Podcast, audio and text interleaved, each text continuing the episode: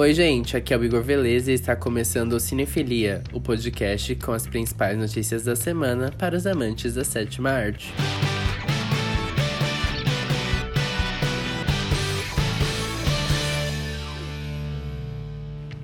O podcast dessa semana começa com a melhor notícia possível: cinemas brasileiros reabrirão com o festival de blockbusters. Os distribuidores querem primeiro reconquistar a confiança do público e, para isso, estão programando sessões iniciais com sucessos conhecidos e preços acessíveis. É o festival de volta para o cinema.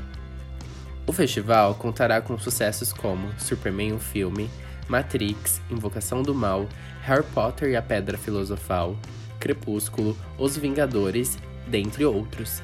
A ideia inicial é que o projeto comece na primeira semana de setembro, porém não há sinais de reabertura de cinemas em grande parte do Brasil.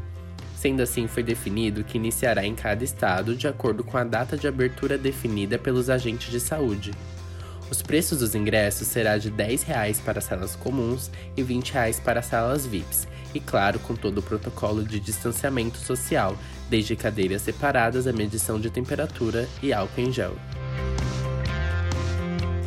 A primeira temporada de Desejo Sombrio, estrelada por Maite Perrone, tornou-se a série mais popular da Netflix de língua não inglesa, superando La Casa de Papel. Nos primeiros 30 dias, a série foi assistida por mais de 35 milhões de contas. Com esse sucesso, a Netflix confirmou a segunda temporada, porém sem data de lançamento. Nessa semana, a Disney Plus postou nas redes sociais um trailer com as animações do catálogo brasileiro e, enfim, a data exata de lançamento para dia 17 de novembro. Semana passada, o Cinefilia anunciou o material que estará na plataforma e você pode conferir a qualquer momento.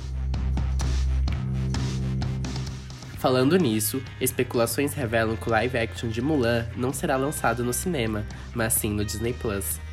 Devido à pandemia da Covid-19, os cinemas de grande parte do mundo estão fechados. Com isso, a Disney estuda lançar o filme na plataforma. Porém, com um detalhe: o assinante, além de pagar a mensalidade para acessar o filme de Mulan, arcará com preço adicional de R$ 112,90. O valor foi revelado após o jornalista e administrador do Twitter da Disney Plus no Brasil, Léo Francisco, postar uma imagem da capa de Mulan na plataforma e no canto esquerdo estava lá o valor adicional mencionado. Ben Affleck e Michael Keaton retornarão como Batman no filme solo do Flash.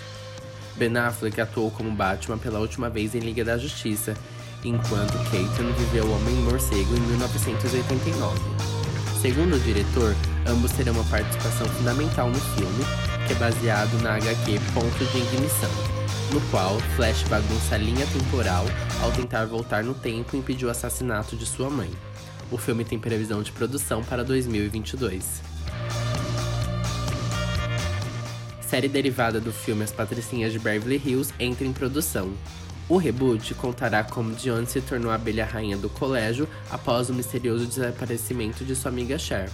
O lançamento será no app da emissora americana NBC.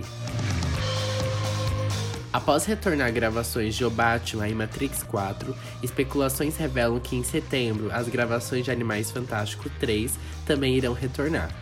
A pausa ocorreu em março devido à pandemia do coronavírus, porém a Warner Bros. confirmou a retomada das gravações dos seus filmes para setembro. Com isso, especulações da revista americana Variety dão a entender que Animais Fantásticos também fará parte desse comeback. Vamos aguardar maiores confirmações.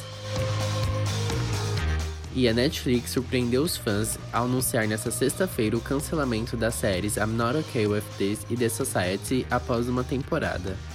De acordo com a revista americana Variety, o encerramento das duas produções está diretamente ligado à pandemia do novo coronavírus que criou uma crise mundial e encarecimento de produções. No caso The Society, a série já havia sido renovada para sua segunda temporada, porém ao empecilho de seu elenco ser numeroso. No caso de I'm Not Okay With This, a Netflix não tinha confirmado a segunda temporada, porém a Season 1 teve um final sem explicações e gancho para uma continuação. Bom, esses foram os destaques dessa semana e eu volto no próximo domingo com mais notícias. Tchau, tchau!